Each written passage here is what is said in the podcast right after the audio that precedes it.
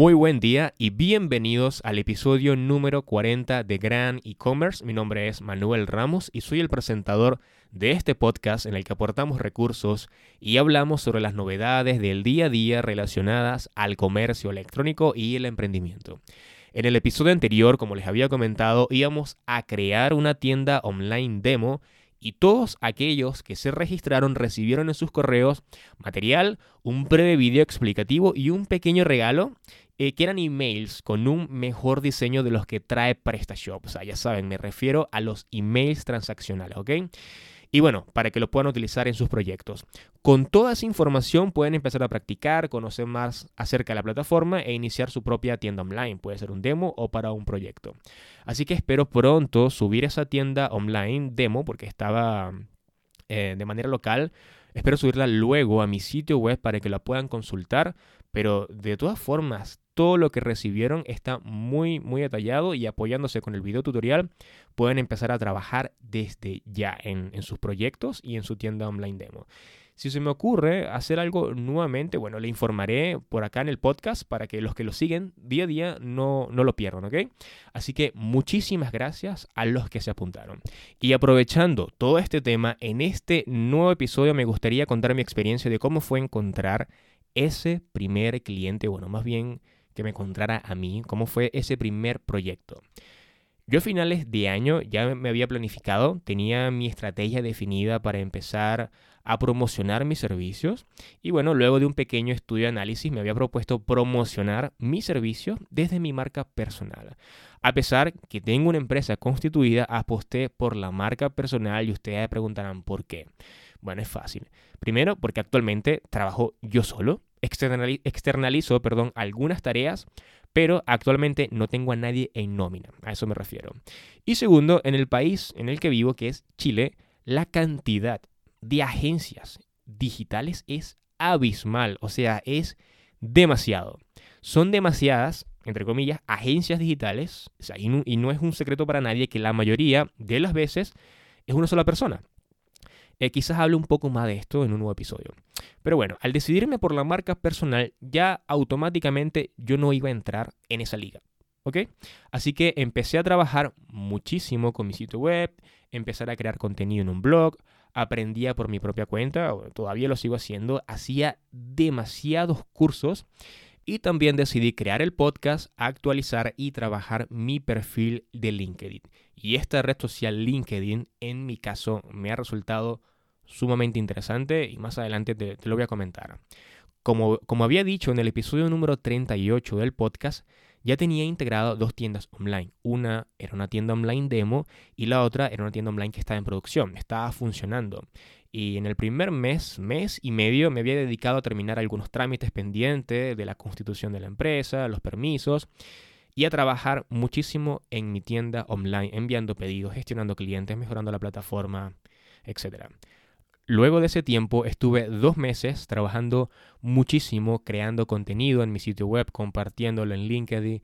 Aprendía cada vez algo nuevo acerca de la plataforma, cada vez que me ponía a practicar, pero en todos esos dos meses, nada, ningún cliente. Al iniciar el tercer mes ya tenía contenido creado y decidí empezar a utilizar Google Ads esta paja que hablan muchos emprendedores y dicen algo como que, bueno, yo nunca he hecho Google Ads o yo nunca he pagado por publicidad. Esto es paja, esto es basura, o sea, nunca hay que creer en esto y lo importante es pensar primero en nuestro negocio y si eso ayuda a tu negocio a crecer, pues adelante. Así que bueno, coloqué un anuncio en Google Ads un lunes y el viernes de esa misma semana ya tenía mi primer lead.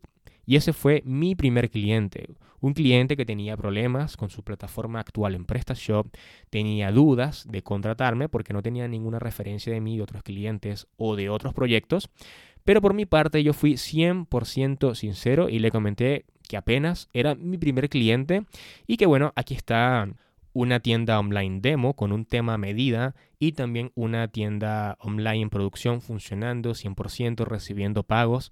Le expliqué ambos proyectos, le expliqué la estructura, el diseño, eh, por qué fue integrado de esa manera, le expliqué las funcionalidades de cómo estaba trabajando y también le propuse uno de mis servicios que era una revisión técnica de PrestaShop.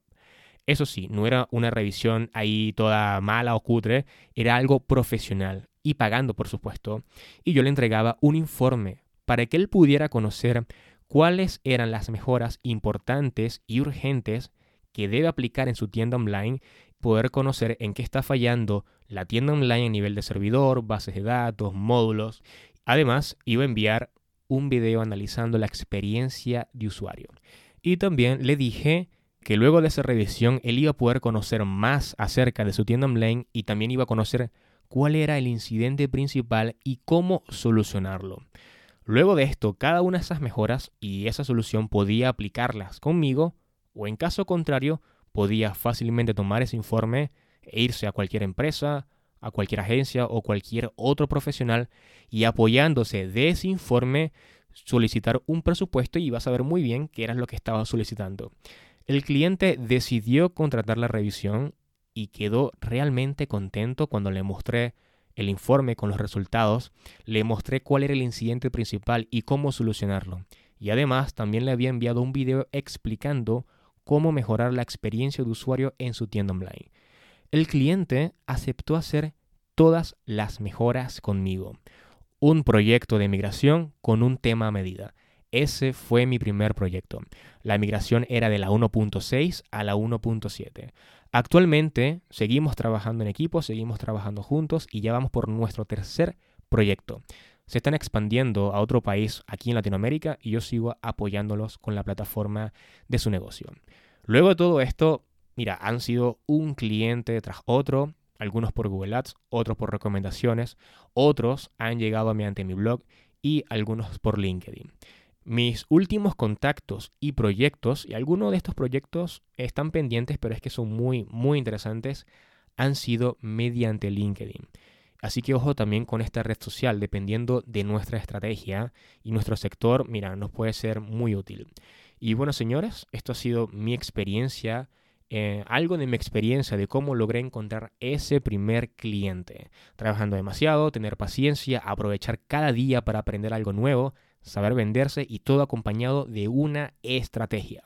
Así que hasta aquí el episodio de hoy. Será hasta la próxima semana. Recuerda que si tienes alguna duda o consulta me puedes contactar a través de mis redes sociales o utilizar el formulario de contacto que se encuentra en mi página web en mramosb.com barra contacto. Espero que tengas un gran día, saludos y hasta luego.